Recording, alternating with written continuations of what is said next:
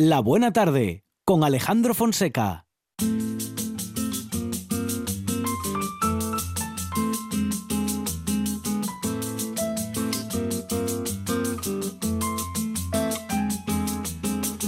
Miraba la ventana y soñaba con ser un astronauta pisando la luna. Y el cielo lo cruzaban galeones, delfines, cometas, falúas. Y en la pizarra el profesor dictaba los teoremas. Y en su cabeza sonaba el canto de un gorrión. Pájaros en la cabeza. Salía siempre tarde y castigado por no estar nunca donde debiera. Y en casa le esperaban el tedio y la comida servida en la mesa. De fondo el rumor de un televisor y madre suspirando. ¿Dónde andas, hijo mío? Siempre en las nubes y nadie escucha el telediario pájaros en la cabeza y volar. A donde las ventanas siempre están abiertas, donde el humo de tus pasos nos enseña a vivir. Pájaros en la cabeza y soñar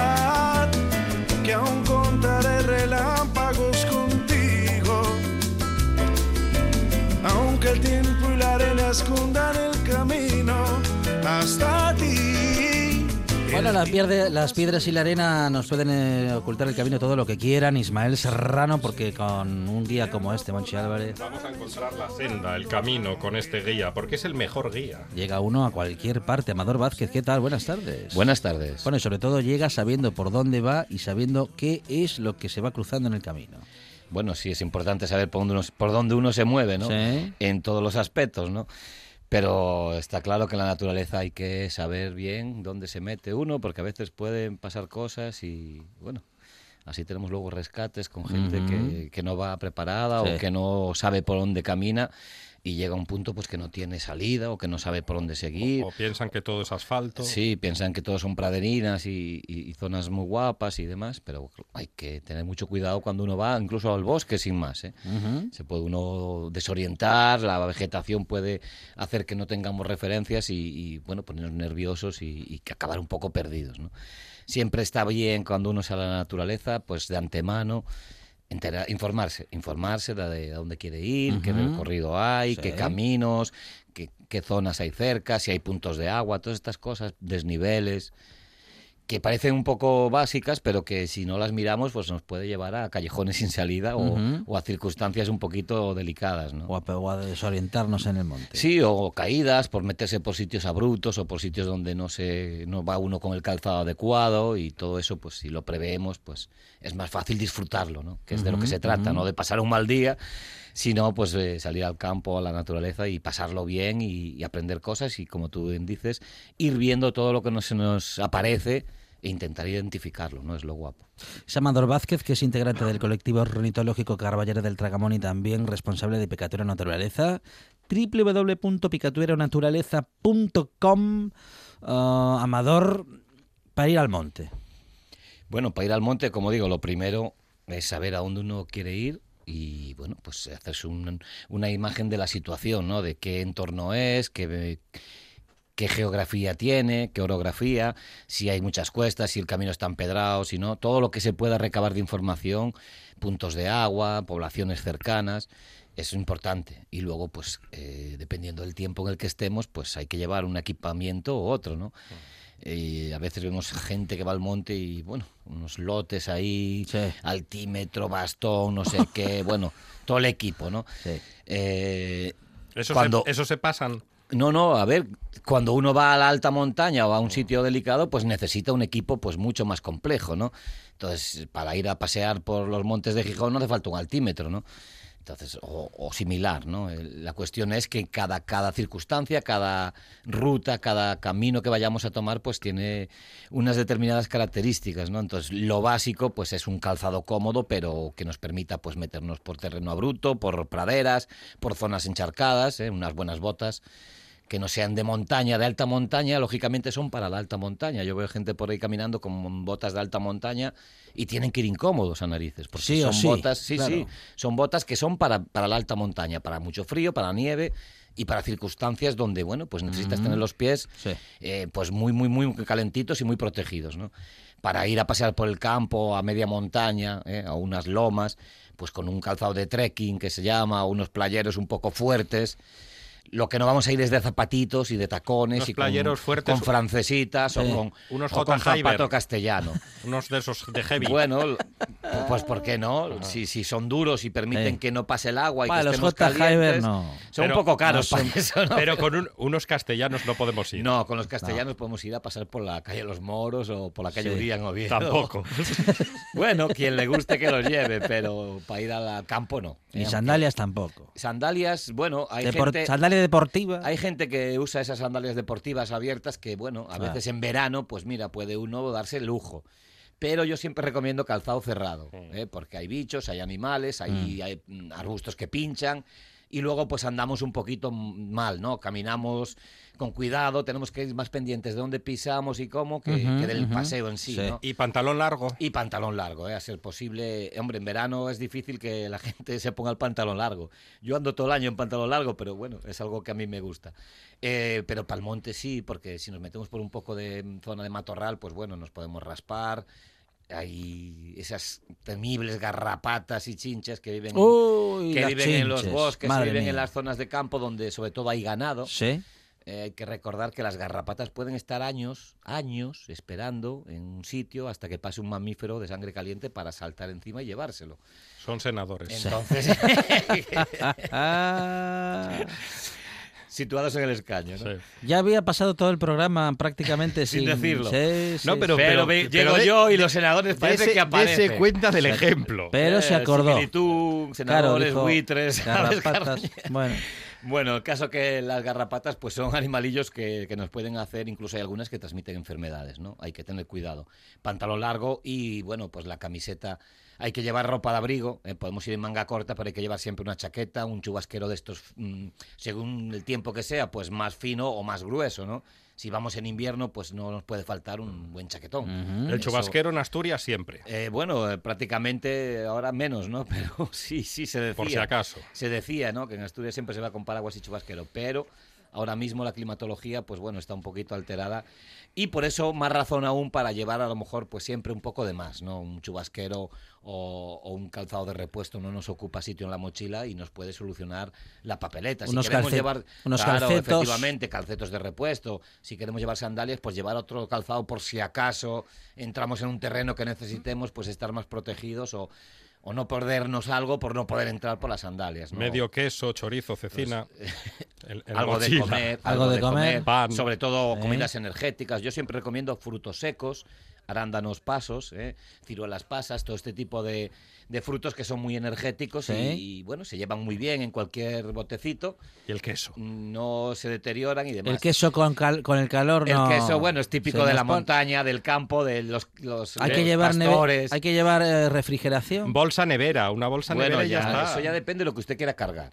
Lógicamente. Es que empezamos si a meter ruta- cosas. No, pero una, una de esas pequeñitas. Si la ruta Sí. es corta, pues se con un necesita poco de- menos. Con, con una placa de hielo de esas de. Que no hace falta placa de hielo. ¿Cómo? Que no, el queso. No, hombre, el en queso, verano- en el- verano- El queso así Eh. medio derretido. En verano siempre es bueno llevar una fresquera o algún tipo de, Pero el- eh, de el jamón- recipiente, pero El jamón se pone, se, ra- se pone rancio. ¿eh? suda, ¿no? Sobre todo. No, pero lleva, mucho. lleva usted cecina y. Y la Ah, cecina verdad, seca. claro, cecina la seca. la cecina no- la cecina, no hay problema. Unos la buenos chorizos, También. una barra de pan.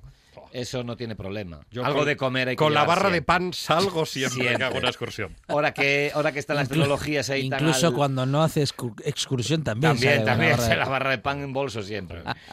Decíamos que las tecnologías, ahora que también están tan al alcance de todo el mundo, pues bueno, Sí. llevar el móvil eh, siempre está muy bien para poder, bueno, pues dar una localización Con poder carga llamar. y recambio de carga. Eso es, eso es una batería de estas portátiles que están al orden del día también y bueno, ya que lo tenemos, pues es importante llevarlo. ¿eh?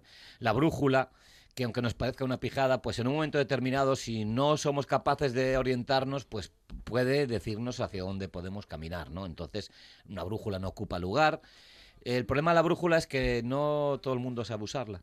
Entonces, bueno, hay que practicarlo, hay que hacer un poco ejercicios de, Sí. de cómo orientarse con la brújula y aprender a manejarla, ¿no? Es muy sencillo, pero lo que se trata es de llevar ese, ese elemento que nos permitiría en un momento determinado pues saber un rumbo ¿eh? Hacia que tendríamos que dirigirnos si nos quedamos un poco perdidos. Desde Control Juan Saiz propone dos cosas. Una, una toalla para si hay que cruzar un río o algo. Bueno, eso Para ya secarse las cada, pa- cada uno, Para lógicamente. secarse las patas sí, sí. va- una vez cruzado. Las patas. Eh, y un palo.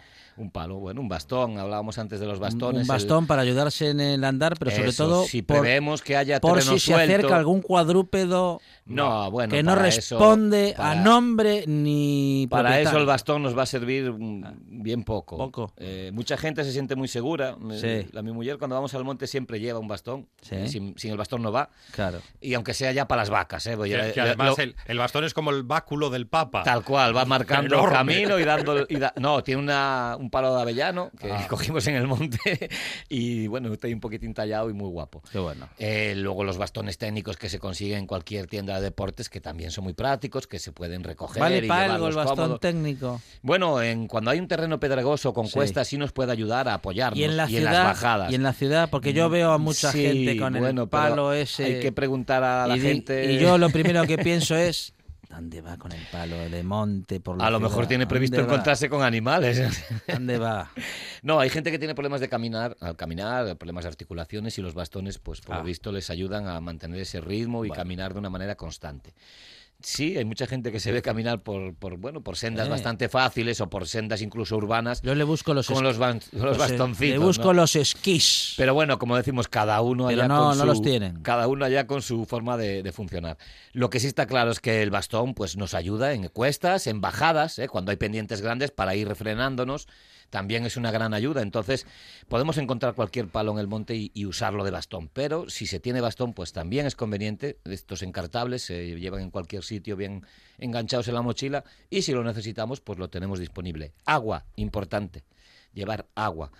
Eh, nosotros podemos ver en una ruta. a mí en no me una diga guía- agua con muchas ganas que echo a correr. Eh, ¿Por qué? Agua, agua, que viene la, la Sí, cañí. No. Dígame normal. No, no, no, Ah, no. Agua. O, agua. o no, dígalo, H2O. dígalo H2O. dentro de una frase todo seguido. H2O. todo Necesitamos siempre llevar agua al Ahora monte, eh, siempre, siempre. Bueno. Que aunque en la ruta nos ponga que hay puntos de agua Sí. o que eh, hay fuentes, pues eh, puede llegar el momento de que estemos allí y la fuente fa- esté seca. fame podemos pasar, O la se haya movido o no esté donde la deshidratarse donde es peligroso. plano. O- Sí, o no, buscamos un cementerio, que en el cementerio siempre encontramos un punto de agua. Bueno. Pues es, es verdad. Ah, ¿sí? sí, sí, en todos los cementerios hay punto de agua la para las flores. En la montaña, pues Ah, bueno, claro. eh, tiene Siempre hay que- fuente. Tienes, es complicado encontrar en Un cementerio en el monte. Pero si vamos por una senda del Pero campo, sí es Lo fácil. podemos lograr, sí. En una senda del campo, eh, por Sí, la zona sí, rural, sí. sí. es fácil que encontremos cementerios. Entonces, bueno, el agua es muy importante, siempre hay que llevar cantimplora, la botella, lo que se quiera, y abundante. Qué eh, bonita palabra, La cantimplora, cantimplora, acaba de está en desuso Sí, ya ahora ya.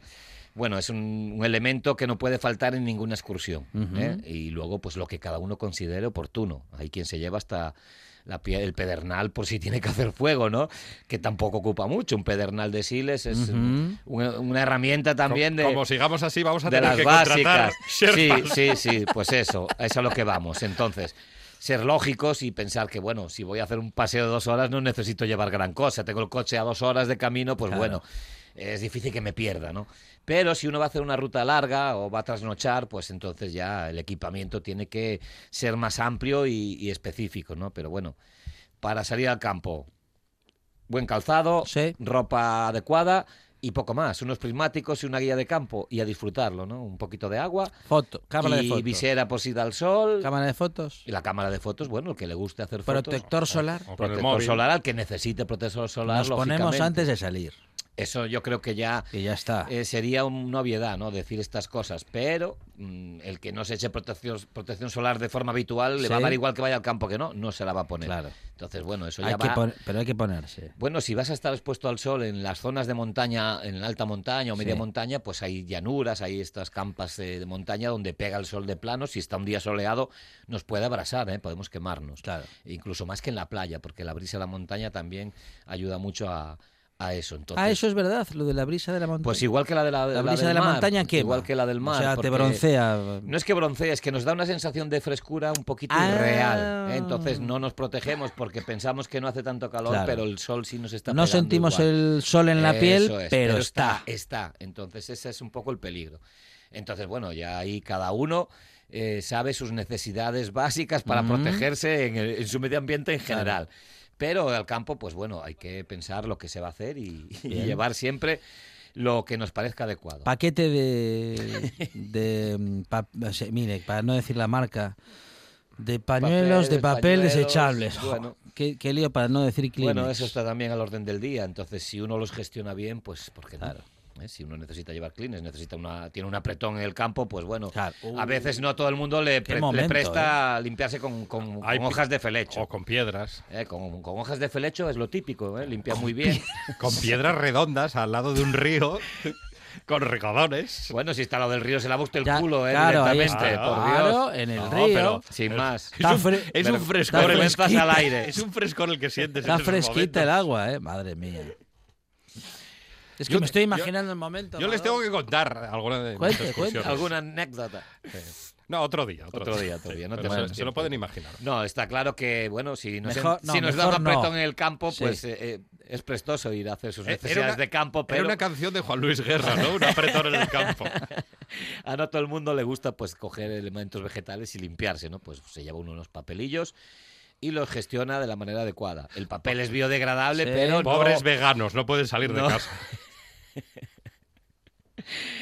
hay que recordar que en la medida de lo posible no se puede dejar nada en el Ah, campo, ¿no? en el monte, ¿no? Hay que llevarse todos los restos. Pero es biodegradable. Eh, efectivamente, no nos vamos a llevar las heces, ¿no? Es Pero- biodegradable. Sí, nos podemos llevar todos los demás restos que generemos después de, Ah, después de comer, papel. efectivamente, el que fume pues sus colillas, porque Sí. no vamos a decir que no fume la gente porque es eso, eso sería absurdo, pero eh, si usted fuma, pues en el monte pues se guarda su La colillita colilla, en una bolsita de papel o lo que sea y se la tira luego, ¿no? Como el resto de la basura. Eso sí es muy importante, dejar todo como lo hemos encontrado. Es muy típico las excursiones, sobre todo con a veces con críos, Sí. eh, sin que sirva el precedente, pues eso, que va toda la familia en tromba por el campo, por el monte y van arrancando, cogiendo, pisando, en plan destroyer, ¿no? Entonces, bueno, estas actitudes son las que sí perjudican, porque a veces, bueno, pues un, eh, un- unos helechos o unos avellanos o unas plantas pues eh, que son abundantes no se pondría ningún problema, pero podemos perjudicar a otras que sí a lo mejor son más escasas o, o tienen vida dentro, ¿no? Entonces, bueno, hay que tener cuidado siempre y procurar, pues oye, respetar, ¿eh? Se puede coger uno cosas, porque uno lo típico es ir ahora en este tiempo a castañas o avellanas, Ujú. que hay mucha gente que le gusta y sigue haciéndolo, ¿eh? pasear y coger frutos, que estamos en la época de ello, pues bueno, se puede hacer de una manera sin, sin dañar al árbol, sin molestar a nadie y sin hacer ningún daño, ¿no? Bota de vino.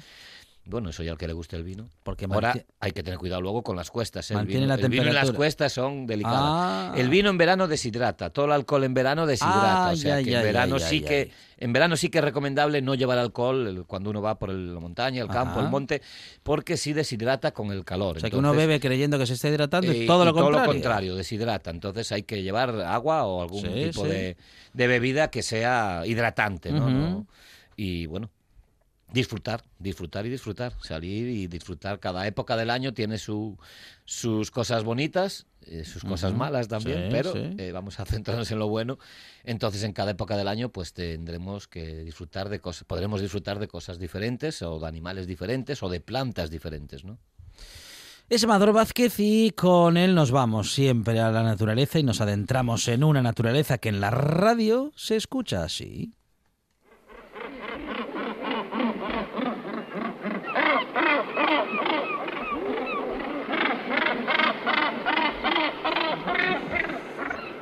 Es Mar Márquez. Mar Márquez. Suena, ¿eh? Ah, la moto. Claro. Bom, bom, bom, bom. Bueno, un, un sonido muy llamativo, muy fuerte. Está muy cerca también el- el- la grabación.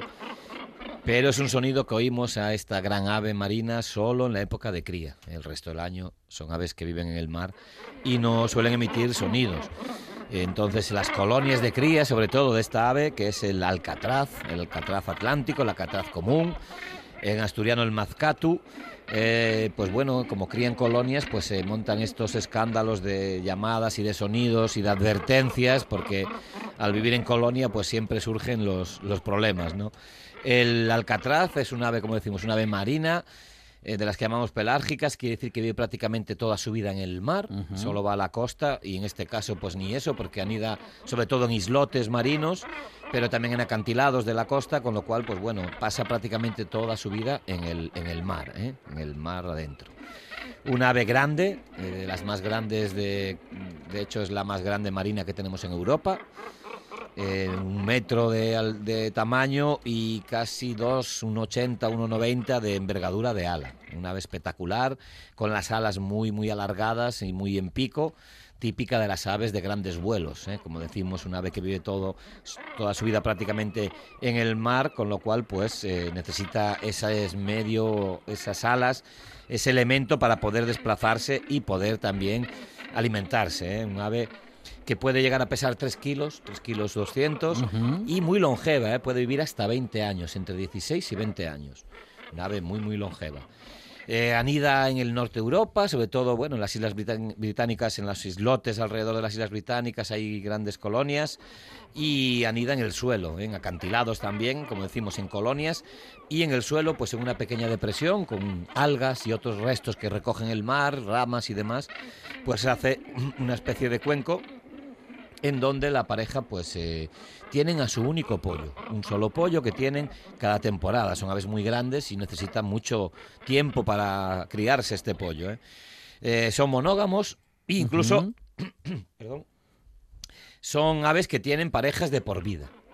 ¿Eh? Incluso casos de parejas que se murieron y, y no se volvieron a parear, la Oh, pareja que quedó que quedó sola. Eh, bueno, sí, son estas cosas que tiene a veces la naturaleza que, que nos hace un poco pensar en, en la humanidad ¿no? de estos animales. ¿Qué estará pensando Julio, Julio Iglesias ahora mismo? Dirá, va de reto, Satanás. Entonces, bueno, estos, estas ah, aves que, bueno, como digo, son monógamas y viven prácticamente la pareja toda la vida juntas, no están todo el año juntas, ¿eh? en la época de crías cuando se juntan y el resto del año pues vagabundean por, por su zona alimentándose, pero bueno, separados, ¿eh? no en pareja. Eh, un ave que eh, solo tenía una nidada, decíamos, el nido lo hace el, el macho, sobre todo, también la hembra, pero el macho es el que, bueno, se encarga un poco de distribuir y, y hacer la- el cuenco. Y incuban los dos también, ¿eh? el macho y la hembra, más o menos por igual, se van turnando y salen a comer y, y a incubar, se van turnando. 46 días de incubación, ¿eh? mucho tiempo. Eh, y luego, una vez que nacen los pollos, pues casi otros 100 días, ¿eh? 97, entre 89 y 97 días, de, que están los pollos aún con los padres, alimentándolos, hasta que ya, pues bueno, consiguen tener el plumaje que les va a permitir volar. ¿eh? Hay que eh, darse cuenta que estas aves con esta envergadura necesitan tener un aprendizaje de vuelo bastante, bastante completo, porque Claro, tamaño que tienen, el primer vuelo es importante, de hecho muchas de estas aves cuando viven en la costa, eh, si anidan en acantilados donde la marea no está muy cerca, pues luego si no aciertan en el primer vuelo, pues se quedan entre medias y pueden ser depredados por bueno, por un montón de animales que están esperando, ¿no? En la, en la época de cría, están esperando cerca de la colonia a que estas aves jóvenes intenten, bueno, pues salir al, al mundo y aprovecharse de alguno que se quede rezagado que no sea capaz de llegar a tiempo al mar. Incluso cuando llegan al mar, si no aterrizan bien, si se mojan demasiado, no pueden volver a levantar el vuelo y pues bueno, los animales marinos como focas y otros pues también eh, inciden en la en estas en estos pequeños en, perdón en estos jóvenes eh, alcatraces ¿eh? un ave que como decimos de grandes vuelos eh, imaginaros el proceso de cría tan intenso que los primeros 14 días de vida del pollo se lo pasan los pies de los padres, como los pingüinos. Lo tienen, una vez eclosiona, lo llevan en, los, en las patitas los primeros 14 días para tenerlo totalmente vigilado y controlado. Son muy, muy, muy endebles en ese momento y cualquier bueno picotazo incluso del vecino los puede, los puede malograr. ¿no? Entonces, hasta ese punto son tan, tan padrazos que, bueno, esos 14 días, dos semanas con el pollito entre las patas. ¿eh? Una ave migratoria que vemos ahora ya por las costas de Asturias. De hecho, estas últimas semanas se ha visto un paso bastante grande con los temporales que hubo, incluso bastante cerca de la costa. y los podemos ver cazando, ¿eh? pescando. Es un ave, como decíamos, pescadora, pero pesca de una manera espectacular. Se tiran picado desde gran altura, muchas veces desde 40 o más metros de altitud, ¿eh? 40 metros de altitud. Un ave que tiene los ojos en la parte delantera, el pico muy grande, una cabeza muy grandota que, bueno, pues le ayuda a, a controlar los impactos cuando entra en el agua. Imagínate, desde 40 metros en picado, pues bueno, aunque no pese mucho, el impacto es grande. Y no solo lo hace una vez, sino que lo hace un montón de veces al día, con lo cual pues es eh, una estrategia que tiene esta ave, un cráneo muy, muy, muy potente y muy duro, y luego también tiene una especie de músculo en la frente que, bueno, hincha o, o puede hacer más grande para también eh, controlar un poco el impacto a la hora de meterse en el agua. Se sumerge y, bueno, desde arriba divisa, divisa los bancos de peces y una vez se sumerge, o los puede coger de la que se tira o puede incluso mm, aletear debajo del agua persiguiendo a los bancos de peces para cogerlos. ¿eh? Es un espectáculo verlos tirarse desde gran altura. Empiezan con las alas estiradas y las van plegando hasta que quedan con las alas totalmente plegadas al cuerpo. Como un cohete, como un torpedo. Sí, sí. Mm. Y es impresionante ver cómo entran en el agua, luego se, bueno, se, se salen de- a la superficie de nuevo y poco a poco remontan el vuelo que les cuesta. ¿eh? Es un ave grande. Como ave marina tiene también las patas palmeadas, lo que le ayuda a impulsarse encima del agua para levantar el vuelo. ¿eh? Tiene que ir aleteando e impulsándose ¿Y un cómo- poco por encima del agua. ¿Cómo hace para salir del agua empapado y aún así lograr remontar el vuelo? Bueno, todas las aves marinas, el, el alcatraz no iba a ser menos, tienen unas- un plumaje aislante, eh, especializado. Tienen un plumaje que aísla muy bien de la, del agua para que el agua no pase para dentro del cuerpo. Entonces ese plumaje que bueno genera unas burbujas de aire entre las plumas de manera pues que queda como aislado, ¿no? Entonces eso le permite no mojarse. ¿eh? Se mojan por fuera, pero le- las, las gotas le corren por encima del plumaje y no penetran dentro del cuerpo, con lo cual no se mojan. Eh, lo que sí les dificulta es el peso, el peso que tienen Mm. eh, desde el impulso cero, porque ellos están en el agua, entonces tienen que erguirse, eh, aletear, empezar a aletear y con las patas esas palmeadas ir empujando un poquito por encima del agua hasta que eh, la fuerza de sustentación les permite ya ir cogiendo altura, ¿no? Entonces es un esfuerzo bastante grande, una ave marina muy, muy, muy grande. Una vez los pollos abandonan el nido, que decíamos que tardan un montón de días, en, en más de 100 días en, en ser adultos, pues eh, tardan entre 4 o 5 años en volver a la colonia a, criar. ¿eh? Se pasan 4 o 5 años en el mar continuamente alimentándose hasta que, bueno, pues ya consiguen el plumaje de adulto, porque los alcatraces, no lo hemos dicho, tienen un plumaje blanco muy bonito, el pico, bueno, así un poco crema, amarillento, y las, eh, las de la pluma de las alas negras, ¿eh? y la cola pues, tiene también unas plumillas amarillas muy chulas. Un animal que destaca muchísimo la cabeza y, como digo, plenamente blanco. Los pollos cuando son jóvenes son negros, con partes blancas, pero principalmente negros, y en estos cuatro o cinco años, hasta la madurez sexual, van cambiando ese plumaje cada vez más a blanco, hasta que ya al final pues consiguen el plumaje totalmente blanco, con esos tintes amarillentos en la cabeza y en las plumas de la cola. ¿eh? Es el alcatraz, es la- el primer pájaro de la tarde y también en el, bueno, el primer pájaro y único respecto de los pájaros, porque tenemos más animales, pero estos no vuelan.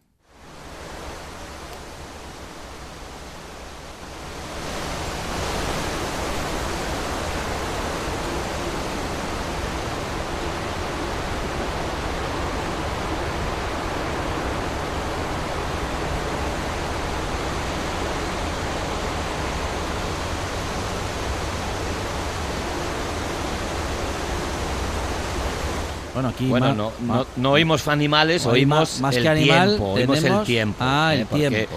Hoy vamos a hablar un poco del otoño, ¿eh? en Ah. esa estación en la que ya estamos. Vamos a hablar un poquitín de, Sí. de, bueno, de esta estación que tiene su encanto. A ver cómo pesar suena de el ser otoño, un poco el deprimente, otoño. según dice mucha gente. A ver, Bueno, aquí oímos Ahí está. viento en el bosque y lluvia. ¿eh? Lluvia suave y viento moviendo las hojas. ¿eh? Es una estampa típica del otoño, aunque cada vez menos. Eh, parece que ya hemos pasado este veroño, ¿eh? como ahora ya llamamos a este tiempo del veranillo de, de, de septiembre. eh, Mm. ya pasa un poquillo y parece que ya el, el clima un poquitín más otoñal está llegando. ¿no? El tiempo inestable, lluvias, cielos nublados, claros y oscuros. Y bueno, pues cuando, cuando el tiempo lo permite, pues oír esta, este sonido del viento y la lluvia en, en el bosque. ¿no?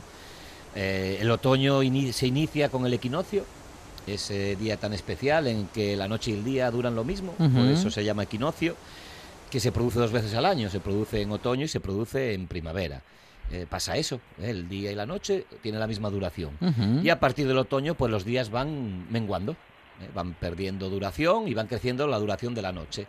Entonces nos encaminamos hacia pues ese, ese tiempo más oscuro, ese, ese anocheceres tan tempranos, sobre todo ahora en cuanto cambiemos un poquito eh, la hora, y es una de las características típicas del otoño, la bajada de luz. ¿Eh? Al haber menos luz diurna, el sol también está en una posición más baja, con lo cual emite menos luz, y de esa manera, pues bueno, tenemos menos luminosidad total en el día, aunque sea el día soleado, eh, el brillo del sol ya no es como el del verano, ¿no? Esa es una de las características principales, ¿no? También una muy importante y muy conocida por todos es la caída de la hoja. ¿eh? Las hojas de los árboles, sobre todo los árboles caducos, porque sabemos que hay unos árboles que no pierden la hoja en, en otoño, que son Sí. los, los- las coníferas. Qué bonitos. Que, Otros- hay otros que también. cambian de color. Eh, cuando las, las frondosas, eh, que son las hojas de las de hoja caduca, pues empiezan a perder la hoja, pues eh, el proceso es muy muy muy muy práctico. eh. Realmente es una estrategia de los árboles para poder pasar el invierno. Entonces el color que van tornando de los verdes a los amarillos, ocres, rojos, anaranjados, violetas, incluso púrpuras también en algunas especies, es provocado por la eliminación de la clorofila de las hojas. El árbol lo que hace cuando pasa, eh, cuando llega el otoño, baja la luz, baja la temperatura, que también es otra de las características del otoño, bajan las temperaturas. Entonces el árbol nota que tiene que, que reaccionar, ¿no? Sabe que se acerca la época más dura del año, entonces las hojas van perdiendo, el árbol va a arrastrar la clorofila hacia el tronco para mantenerla para el año siguiente porque le cuesta mucho trabajo producirla y van quedando en las hojas esos colores de las otras sustancias que no son tan indispensables y que el árbol puede prescindir de ellas. En caso de púrpuras y rojos son los azúcares, por ejemplo. ¿no? Entonces van cogiendo esas tonalidades según el árbol, porque no todos los árboles tienen una coloración igual. Algunos pasan pa- prácticamente del verde al amarillo y al marrón, o incluso algunos del amarillo al marrón directamente. ¿no? Eh, van siendo un, un marrón más tenue hasta que ya es marrón total. Pero hay otros que van por ejemplo los arces, es un- una de las especies muy típicas de coloridos, eh, que van cambiando pues de, de verde a amarillo, de amarillo van poniéndose más rojos hasta que acaban a lo mejor en un púrpura, ¿no? Y eso pues hace un espectáculo, ¿no? Para visual. El otra parte que no es visual es el, el aporte de esas hojas al bosque, a la naturaleza, que bueno, pues genera materia orgánica nueva que va a volver a, a dotar de nutrientes al bosque. O sea que los árboles pierden esas hojas para poder pasar el invierno, tener menos que alimentar, tener, digamos, un modo de subsistencia básico, de manera que limitan al mínimo el consumo y esas hojas que, bueno, eran energía, se van a convertir en otra energía que es, eh, bueno, la materia orgánica, ¿no? Que va a pasar parte del suelo, formar parte del suelo y ahí, pues, microorganismos, tanto animales como vegetales, como animales grandes también, pues van a encargarse de procesarlo y volverlo otra vez al suelo, ¿no? O sea que si En vamos al bosque en otoño, mm, procurar tampoco levantar muchas bueno, cosas que hay eh, en el debajo suelo. de las tampoco, hojas siempre ¿no? hay vida. Sí. ¿eh? Entonces, bueno, eh, está es muy guapo para los críos, sobre todo, jugar con las hojas, pero bueno, eso podemos hacerlo en cualquier parque, donde también hay vida. No hay, no hay esa distinción, ¿eh? donde hay hojas hay vida, sea en un parque, una ciudad, en un bosque o en una montaña, ¿no? Entonces, bueno, hay que procurar no alterarlo mucho, pero bueno, eh, yo de pequeño lo he hecho, aún ahora lo hago, es tirarte en el manto de hojas, es una sensación impresionante, ¿no? Entonces, bueno, otra de las características del, del otoño, pues es eso, ¿eh? esas hojas eh, que van cambiando y van cayendo, el árbol las elimina porque le cuesta eh, menos energía eh, no tenerlas que mantenerlas todo el invierno, ¿no? Sería algo muy costoso para el árbol y de esa manera pues pueden subsistir perfectamente al invierno sin ese, sin ese elemento que le, le retoma mucha energía.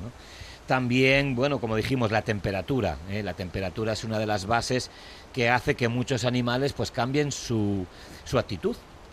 Ya sabemos ahora que en el otoño también los insectos empiezan a bueno, acabar su ciclo. Hay que recordar que los insectos el- en la fase adulta es el, digamos, la parte más efímera o más corta de su vida que solo la usan para reproducirse. ¿eh? El adulto solo eh, es adulto para poder poner los, los huevos o para parearse y poner los huevos y bueno, luego ya esa fase de adulto no, no tiene sentido, con lo cual pues muchos de ellos se mueren, ¿no? Se mueren y, y dan paso también a ese proceso de descomposición de la materia orgánica, ¿no? Pero muchos de ellos pues hibernan, ¿eh? hay muchos eh, pequeños insectos que mariposas, eh, algunos escarabajos, que se meten en su refugio y pueden pasar el invierno pues aletargados. ¿no? También los mamíferos, en cuanto las temperaturas bajan, muchos de ellos, la época de otoño es una época de frutos, como dijimos antes, las castañas, las avellanas, las nueces, los arándanos, gran cantidad, los, los majuelos, que tienen también esos frutos de, tan nutritivos, pues los herbales, todas estas plantas es la época en la que también dan su descendencia, ¿no? Debemos de olvidar que las- los frutos son el- eh, lo que los, eh, las plantas producen para poder dar nuevos árboles, ¿eh? dentro del fruto van las semillas que son los que generarán nuevas plantas, ¿no? Esos frutos que los animalitos del bosque, pues minuciosamente buscan y rebuscan, sobre todo, pues la ardilla, ¿eh? o los lirones o otros animalitos, los tejones también que hacen acopiadero, los pájaros carpinteros, los arrendajos, todos estos animales pues eh, acopian comida durante el otoño para que luego en invierno tener siempre algún punto donde eh, tener alimento ¿eh? al que recurrir si no lo consiguen de manera natural. ¿no? Hacen su despensa. ¿no? Efectivamente, hacen su despensa, es una forma muy habitual. Los reptiles, por ejemplo, en el otoño empiezan ya a hibernar. En cuanto bajan un poquito las temperaturas, a 15 o 10 grados, muchos de ellos ya se entierran, se meten en sus guaridas donde puedan conseguir aire, porque hay que recordar que tienen que respirar, pero eh, se, se meten en agujeros lo más enterrados posibles para estar calentitos y ahí pues eh, bajan su actividad al mínimo y pasan también todo el invierno, ¿no? Entonces es una época de cambios, una época de muchos cambios en la que la naturaleza pues nos ofrece visiones pues espectaculares como decíamos con lo del el cambio de la hoja, la caída de la hoja, eh, también los sonidos porque ahora es la época de la berrea del ciervo y de otros animales pues que también llenan el, el monte y los bosques de esos sonidos espectaculares, ¿no? Es una una aliciente más también para salir al campo en otoño, ¿no? Es Amador Vázquez y con él vamos a seguir recorriendo la naturaleza con los sonidos de, bueno, con los sonidos de los animales, con los sonidos de la naturaleza que nos acercan, pues eso, al aire libre. A la vida natural. Sí, señor. Amador, muchas gracias. A vosotros, chao. En toda Asturias. En toda Asturias. RPA. RPA.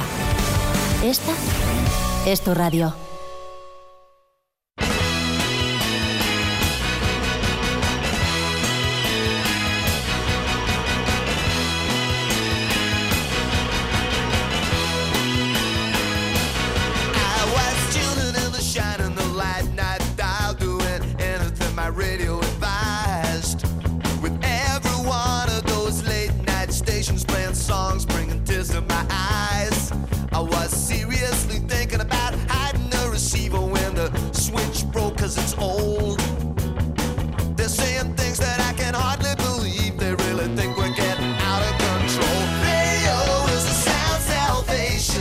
Señor Álvarez, Dígame. llega nuestro momento, el momento de hablar de radio en la radio. ¿Qué le parece? La radio por dentro. ¿Cómo es la radio por dentro? Sí, pero no, no, deje, deje, deje. No desmonto se el transistor. nada. ¿Qué, qué hace, hombre? Deje. Eso es parte de una colección, no abre la pero- radio. pero vamos a- a ver cómo es la radio por es el dentro. sentido figurado, cómo es la Mm. radio por dentro, cómo se hace radio y cómo hacen radio, sobre todo otros compañeros, ¿eh? que lo hacen desde hace muchos años, como este leonés gijonés que lleva en la radio muchísimos años, digo yo, casi, casi más que los micros. Luis Eduardo García, ¿qué tal? Buenas tardes. Hola, ¿qué tal? Muy buenas tardes. A pesar de un aspecto muy elegante y Lozano. joven, Sí. por cierto. No, bueno, Es un, también. es un galán, Luis Sí. Galán, Sí. sí, pero me, me- me alegro que me digas leonés gijonés, pues exactamente, soy leonés gijonés. Sí. De parte de madre, eh, toda mi familia de- asturiana, pero de parte de padre leonés. Entonces llevo, nací en León, pero bueno, muy vinculado toda la vida. Me conozco también las calles de León Capital como las de Gijón. Eh, bueno, hay buenas voces en, eh, en León especialmente. Es una observación que yo de vez en cuando hago. Sí, Cada sí, vez que yo conozco a alguien de León, suele tener una buena voz. Bueno, yo no tengo especialmente buena voz, me dicen que tengo voz de feriante. Ah, Eh, sí, sí, una cosa muy, muy, muy curiosa, pero bueno, no, Te, bueno, te dicen otras cosas peores. Peores, no, pero en León, en León es cierto que ha habido grandes locutores de radio, Bueno, sí, muy buen locu- sí. lo- voces muy buenas de, de, Eh. de- de radio, es verdad. Bueno, bueno. Eres el narrador de los partidos del Sporting en Carrusel FM. Sí. Mm, Muy gijonés, muy del Sporting. Sí, muy del Sporting, muy, muy del Sporting. Y no, soy del Sporting de milagro, como se dice aquí, de petaca, que me encanta, me encanta, me encanta esa expresión. Digo porque hace muchos años, un día mi tío, que era subteniente de la policía aquí en Begoña, me, me llevó al Molinón y de aquella tenía ocho años, me llevó a un Sporting Valencia 2-1, Mario Alberto Kempes en el Valencia, Enzo Ferrero, yo era pequeñín, pequeñín, qué- tenía, tiempos. tenía ocho años, tenía ocho años y de aquella me, me- me metió al Molinón y tengo siempre cuento la, la anécdota, me dejó detrás de un banquillo eh, aquella policía nacional que vestía de marrón, que de aquello vino los maderos, porque eran como maderos, ma- marrones, y me dejó allí tirado detrás de un banquillo, acabó el partido y allí se marchó todo el mundo y mi tío no vino. Entonces me quedé llorando y de, y de aquella le cogí una especie como no vuelvo más al Molinón porque me aterra, pero quedé impresionado con aquel ambiente, con aquel Ferrero, con aquel Kempes. Y no aparecí en Buenavista en Oviedo de milagro, entonces sería del Real Oviedo, pero de aquella me, me pusieron, me colocaron en el Molinón y de aquella me envicié con el Sporting. Y las casualidades de la vida ha querido que desde el año 2004 pues eh, siga retransmitiendo, ah, sí, esté con el Sporting, claro. Y vives intensamente los partidos. No hay otra manera de, de vivirlos si eres narrador. No, eh, yo siempre he querido ser futbolista. Mi- mi- yo sí quise ser futbolista. Pero me decían los curas que estudié en el seminario, dice, eres entre torpe y muy torpe. Entonces ya me hundieron en, en- en la moral. Entonces decidí Eso también es muy de León. Muy ¿eh? de León. Es- Estudiar con curas. con curas, sí, sí, pues, pues eh, en el seminario, estaba en el seminario y entonces pues quise ser futbolista, me encantaba el fútbol, pero no pude ser futbolista, entonces eh, me hubiera gustado, pues ya venía al Molinón y veía el Sporting, veía a los Ferrero, Cundi y tal, yo quiero ser futbolista y veía el ambiente, sobre todo el ambiente, para que es de fuera de, de Asturias, llegar a un Molinón y ver aquellos ambientes de los 80, aquello era terrible, entonces yo que siempre he querido ser, y no soy capaz de hacerlo de otra forma, no, no soy capaz de ponerle la misma intensidad, y es que me creo a veces internamente en mí, una especie de futbolista del Real Sporting y soy yo el que quiero meter el gol. Cuando alguien te tiene que decir, tranquilo, estás en una cabina de radio, olvídate de futbolista. ¿no? Y no te desesperas a veces con lo Sí, que ves en el sí, campo. sí. Ahí ha, ha habido años, por ejemplo, este, por desgracia. espere, quítele la veces, no te desesperas. No, sí, sí, sí. No, ha habido años, hubo años, los años de los ascensos han sido tan bonitos, pero los años de estos los años de los descensos y estos años pues es, es una especie de peregrinaje. en Además una- de verla, verlas, ver, ver, ver venir, ¿no? Sí, el, sí. el- bueno, en fin, el fracaso, ¿no? Sí, que ves que las cosas no se hacen bien, no se hacen bien, no se hacen Mm, bien. mm. Y digo, otro año a la basura, otro año a la basura. Y me da pena porque hay una afición espectacular, hay un respaldo de la masa social muy grande, pero ves que el equipo no funciona y que vivimos del recuerdo, no vivimos del Mm, Sporting, vivimos de Enzo Ferrero Joaquín. O sea, de lo que fue el Sporting, Sí. no de lo que es. Sí, de lo que es. Ahora el Sporting lleva muchos años muerto, por desgracia, y yo creo que pasarán décadas y décadas hasta volver a vivir. Me da pena que haya ciudades, con todos los respetos, como Getafe, Leganés, mm. pueblos que ahora mismo Huesca, que todo son 40.000 habitantes y que todo un Sporting con su historia está ahora mismo pues más cerca de Segunda B, por desgracia, que otra cosa. Y el Sporting como club te lo pone fácil para trabajar en tu día a día. Yo tengo buena relación con Fernández, a pesar de que hay una, una, crítica acerada contra él. Me parece una persona que viene, es un empresario que viene, pues eso, a, hacer negocio. Tengo bu- buena relación con Torrecilla, con, pero bueno, llevo una cantidad de trabas desde hace 15 años con un director de prensa que me parece mediocre profesional y mala persona. Entonces, son trabas continuamente. Es decir, en el mundo de la prensa, vosotros que también lo estáis, para conseguir entrevistas, tienes que ponerte mucho de rodillas, muchísimo de rodillas. Tienes que pasar la esponja a los zapatos mucho. Entonces, no es que yo no lo haga, ni que los demás lo hagan, pero en el caso de este señor, que no deja de ser un mediocre trabajador, pero es, es el que maneja la puerta de, de poder entrevistar a Pepito o a Juanito, o que vayas o que vengas. Vamos, que no tienes buena relación con No, él. no, no, pa- pa- para nada. Y creo que esto va para, para largo. Pero bueno, son cosas que tienes, se, en- se encallan y, no, y no soy capaz de- de conseguirlo. Bueno, bueno. Una cosa curiosa, no sé. Y con los aficionados del Oviedo, ¿cómo se lleva Luis Eduardo García? Bien, yo tengo muchos amigos del Oviedo y yo siempre he dicho, soy no soy antioviedista, ¿eh? Ojo, que la gente, evidentemente, cuando me ven así retransmitir y tal, pues ah, es que me ven como un ultra, Muy. ultra, muy aldeano, muérete, bueno, todas esas cosas, ¿no? Pero yo lo entiendo, es, de- es la piquilla que siempre ha existido históricamente Oviedo Sporting, Sporting Oviedo. Eh, yo siempre he dicho, y lo he dicho en radio mil veces, ojalá que el Oviedo estuviera en primera división con el Sporting, los dos arriba. Ojalá le Que gana. no- Yo quiero nos ganarle. necesitamos. Sí, sí, quiero ganarle 5-0 a- en el Molinón y 0-5 en el Tartiere. Pero yo quiero que el Oviedo esté en primera división con nosotros. Los dos en primera división. Eh, Sé que es muy difícil porque Oviedo está también pasando un peregrinaje en el Cadalso que mete miedo. Pero eh, me, me llevo bien, me llevo bien, de lo que cabe. Pero eh, que me vacilen es muy normal, ¿eh? ¿Recuerdas tu primer directo? Mi primer directo, sí. eh, ¿O tu primer contacto con, la un estudio, no, con un micro? estudio fue en 1989 ¿Sí? en Antena 3 Radio en León. Sí. Eh, hacía un programa de fútbol y fútbol sala y era la época que estaba García, Antonio Herrero, aquella época de Antena 3 de radio en León. Ese fue mi primer programa eh, de radio, que tenía un programa así a mediodía, teníamos un- dos compañeros, un programa de radio. Esa fue la, la primera que tuve en contacto con la radio en sí, es decir, la primera que salía al aire. No la primera retransmisión, pero sí el programa de radio. Después la radio, el fútbol, la primera retransmisión fue con la Cultural y Deportiva Leonesa, el, me acuerdo perfectamente, el 21 de septiembre de 1991, en el Estadio Adolfo Suárez de Ávila. O sea- Ahí me acuerdo. Y me acuerdo de la primera del Sporting, Mm. que fue en el año 2004, a la vez 0, Sporting 1, gol de Pablo, gol de Pablo Álvarez en el estadio de Mendizorroza. Si te acuerdas con tanto detalle es porque han sido días importantes Mucho, para mucho, ti. mucho, mucho. El, a mí el, el- el fútbol me apasiona. Tengo dos clubes, el Sporting evidentemente. Para mí retransmitir el Sporting fue lo máximo. Ya no pude, ya de, de- de aquí al más. Eh, y sobre todo el primer partido en el Molinón, que fue la- el primer partido en el Molinón, que da la casualidad, yo estaba en aquella, en la, en la emisora de los obispos, en la cadena COPE, y de repente me ponen en de, de comentarista y te, vas- te vamos a llevar un comentarista, primer partido. Me ponen en la cabina del Molinón, que era aquella ca- cabina vieja, estrechita, de uno por dos, casi no entrábamos, y digo, yo no sabía, y me- te van a poner un comentarista, vale, me pone comentarista, y entra Don Enzo Ferrero. Entonces se me cayeron todos los palos de sombrajo. Es, decir, esta- es la cabeza. Miraba para él, le veía ya bastante más gordito, Enzo Ferrero, no le había pegado el, el- el infarto. Y le veía un- una persona que iba como dos minutos antes que yo en todo lo que decía. Él se me adelantaba en dos minutos. Y hablaba en ese acento argentino, va a suceder esto. Y sucedía. Digo, pero esto- y yo veía a Enzo Ferrero que eh, 40 años antes le había visto en la grada. Es decir, para mí fue una especie de shock que reconozco que me, me- me costó mucho esa retransmisión. Mucho, mucho. Y, y tendrás, claro, tantos años, Mm. tendrás una cantidad de anécdotas, de aventuras coleccionadas, siguiendo a la de Mar. A la de Mar de León, sí. Yo fui, conté el título de liga, el único título de liga que ha ganado la de Mar de León al Barcelona. De balonmano. En el año do- 2000. El año tengo muchísimas. Desde ir por un. Cuando la extinta guerra en Yugoslavia, fuimos a retransmitir un partido. Quizá es la más contundente porque es- de aquella estaba, había juegos internacionales y todo. Y cruzábamos un puerto, llegamos a Macedonia. Y en Macedonia bajaba el autobús y dijo el conductor que no quería que no quería eh, mm, Seguir. seguir. Cruzaba el río, un río enorme, porque decía que había bombas debajo de... Uf.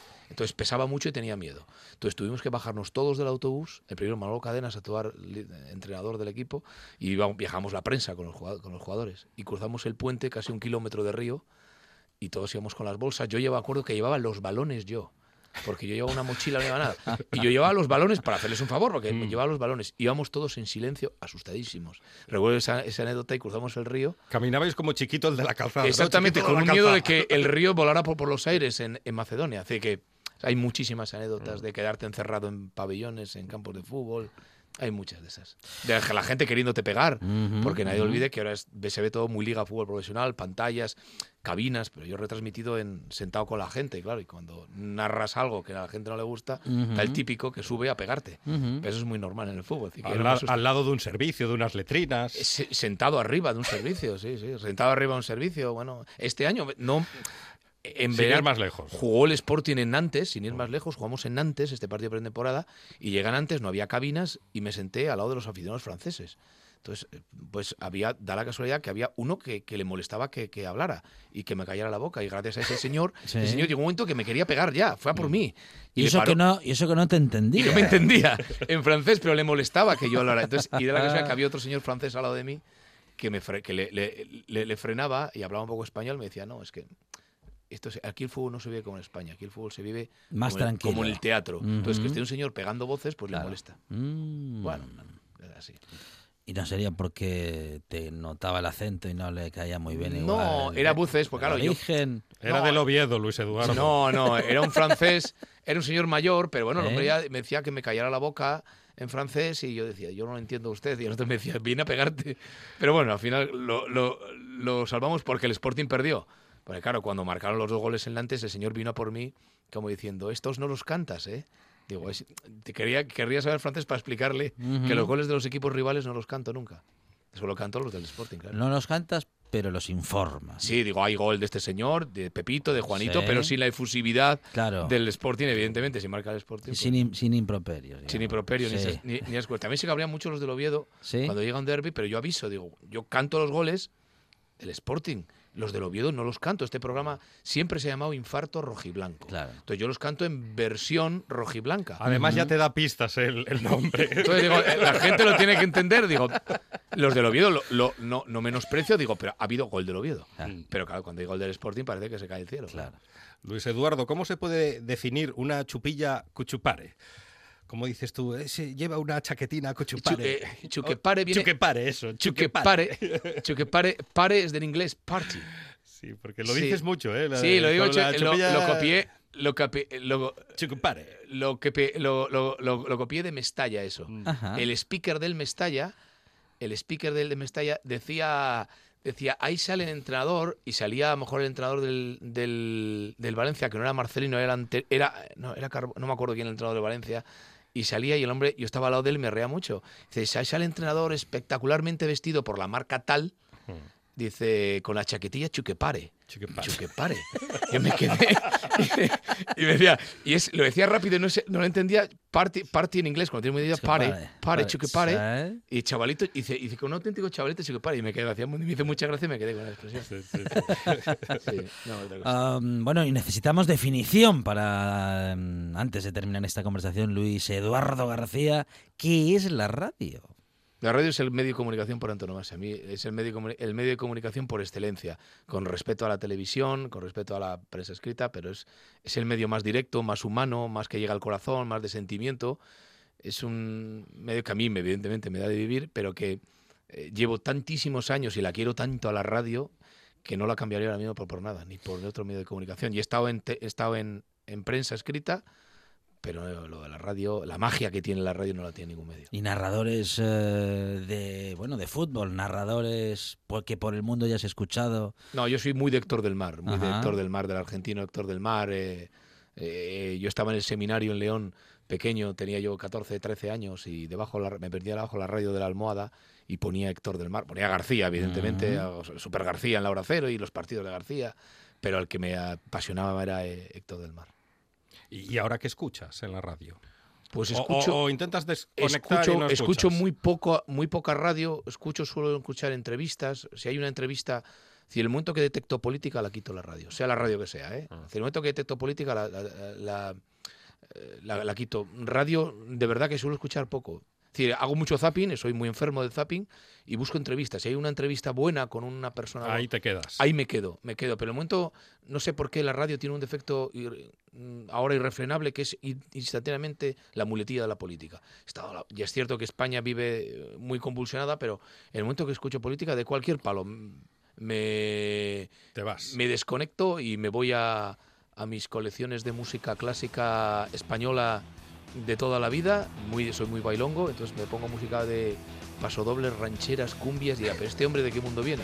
Esa música me gusta, o igual que el Miguel rock. Ríos. O Miguel Ríos, que esto que suena de fondo, esto es lo que me viene acompañando a mí siglos, años y paños. claro. Luis Eduardo García um, en Carrusel FM, podemos escu- escucharle en su infarto rojiblanco.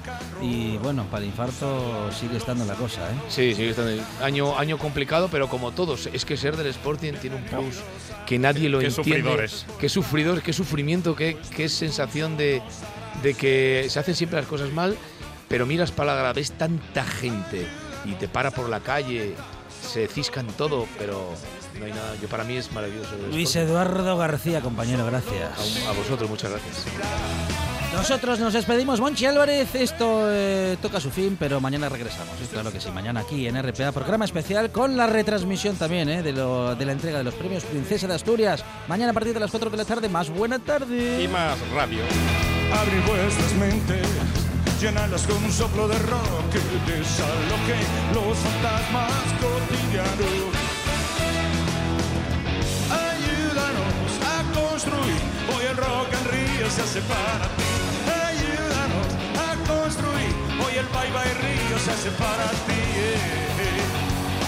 A los hijos del rock and roll,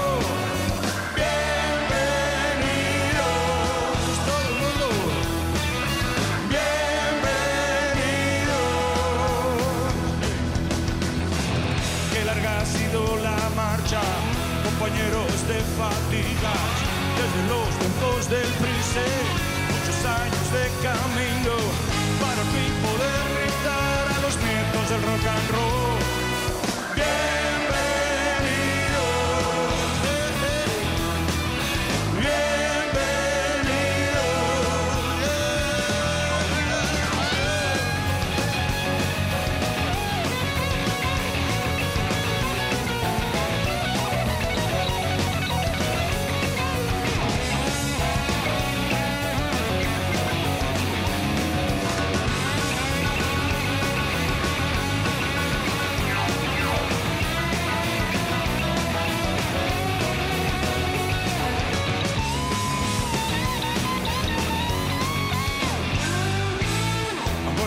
Bienvenidos, hijos del rock and roll. Los saludan los aliados de la noche. Bienvenidos al concierto, gracias por estar aquí. Vuestro impulso nos hará seres eléctricos.